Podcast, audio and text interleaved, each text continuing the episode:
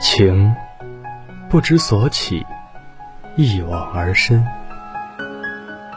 我们走过许多地方的路，看过许多地方的风景，因此也有着许多美好的故事。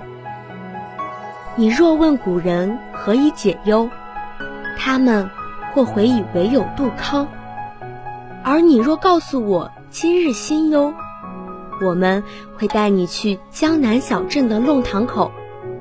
夜雨初停的早晨，洒落一缕阳光。抖落你肩膀三两的淡漠与哀愁，翻一页书，用声音温暖三冬；卷一张纸，用真情照亮一方。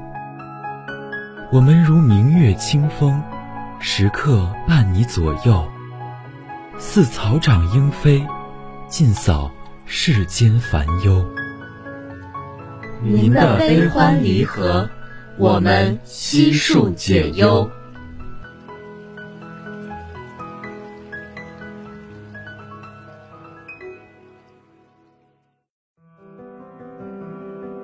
人是有两面的，一面是漂亮的外壳，它是人类制作出来给其他人看的；另一面是孤独的灵魂，只有在夜深人静的时候。它才会静悄悄地出来，舔舐外壳抛给它的伤口。但还有一部分人，他们的外壳接收了太多的伤害，破碎开来，锋利的伤害就会直接落在裸露的灵魂上，然后他们的灵魂。就会被一点一点的腐蚀掉。陈阳说：“我们的爸爸就是后一种人。爸爸在公司上班，总会有做不完的工作。”陈阳这样说：“工作没法完成，就会有人说爸爸的坏话，然后爸爸就会不高兴。爸爸不高兴，就会喝很多酒。”然后就会打我们。我接着说：“对，所以爸爸不是坏人，他只是没有办法而已。”陈阳摸摸我的头，露出一个灿烂的微笑。对，爸爸只是没有办法而已。我重复陈阳的话：“爸爸真的很可怜。他打我们，我们的疼是外壳上的。”而爸爸的疼却是心里的，心里的疼应该真的很疼吧？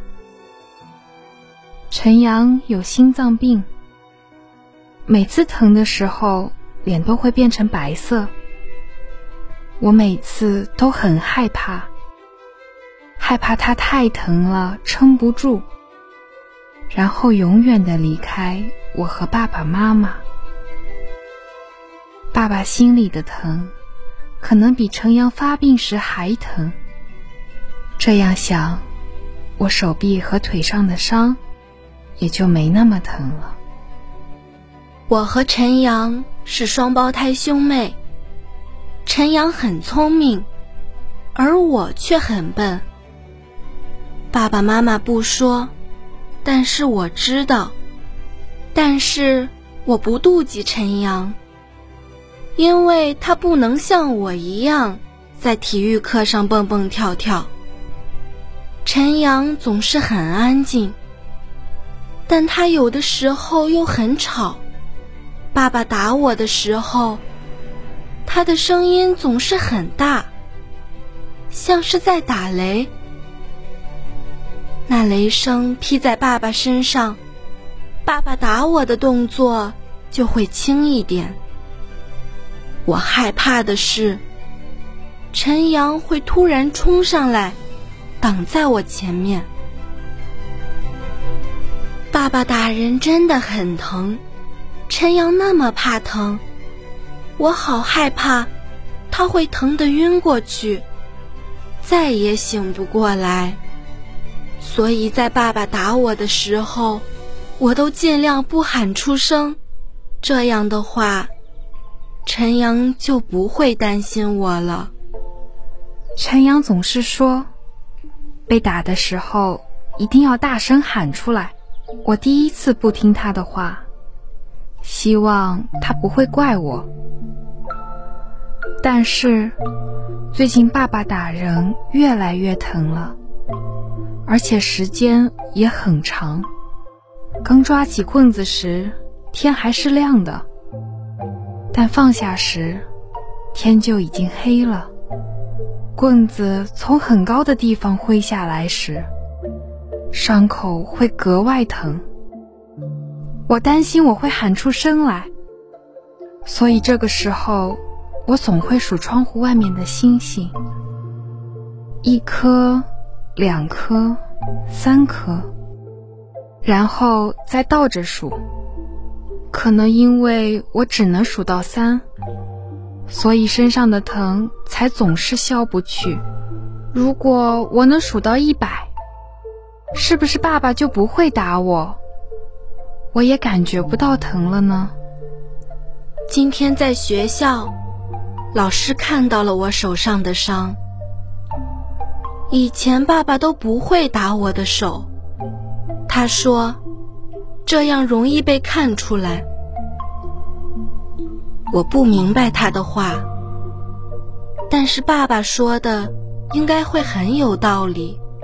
但是这次，爸爸忘记了之前的话，打了我的手。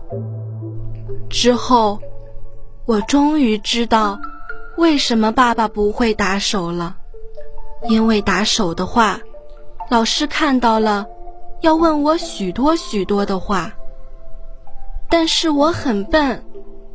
所以没办法回答，然后老师就会很着急，我也会跟着着急。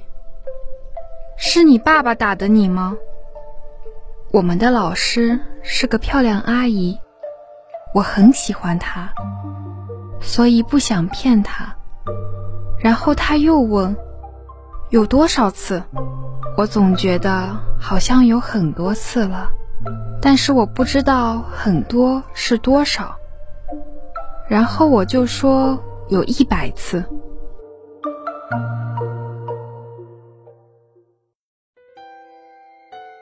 今天爸爸很晚才回到家，他的脸好像是黑色的，很可怕，很可怕。他叫我去客厅找他，我不想去。但是没办法，就只能去了。今天的日记就写到这里吧。今天是陈月失踪的第七天，警察带走了爸爸。我知道是爸爸杀死了妹妹，我恨他。如果可以，我不想称呼那样的禽兽为爸爸，他配不上这样亲切的称呼。从小，我和妹妹就生活在他的掌控之下。他心情不爽，就会打骂我们和妈妈。但是，他打的最多的是妹妹。妈妈不会阻止他，甚至有的时候会帮着爸爸一起打我们。他们骂我病秧子，在他们骂妹妹傻子的时候，我总会捂住她的耳朵。陈月，他什么都不懂，我不想让他受到这两个人的伤害。在我还小一点的时候，甚至还幻想过真正的爸爸妈妈带走我和妹妹。如果不能带走我，也要把妹妹带走。她像是真正的天使，不该待在这种地狱中生活。可能。我最恨的还是我自己。如果我对妹妹说，爸爸是坏人，在爸爸动手打他的时候，他是不是就会躲开？是不是我就不会失去他？一切都晚了。我找到了陈月的日记，我没能看完，因为。我不想让泪水沾到日记上。所以，小伙子，你说你找到了你妹妹的日记。警察坐在陈阳对面，白色的灯光从上方打下来，在他的脸上留下一片阴影。但是资料显示你是独生子女，也就是说你没有妹妹。为什么？陈阳笑了。如果那能称之为笑的话，倒不如说，他只是。在努力调动面部肌肉，向上扯着嘴角，做出了一个表情。为什么你们都不相信我的话？我真的有一个妹妹，她叫陈月。对不起，小伙子，我接下来说的东西可能会让你情绪更崩溃。资料显示你有精神病史，并且我还有一个问题。警察直视陈阳。仿佛要把他看穿。你知道你今年多大了吗？我今年十五岁。是吗？警察像是被逗笑了，环抱双臂，向后靠在椅背上，缓慢摇头。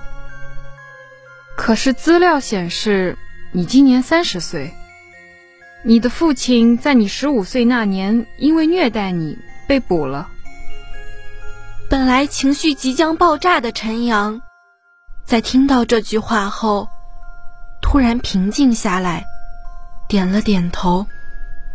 辛苦你了，警官。陈先生，看来你回来了。警察无奈道：“对。”陈阳笑了，这次多少有几分真实。总是麻烦你们。没关系，我们理解。医生也说，现在您总是跑到警局来，是为了变相弥补过去的缺憾。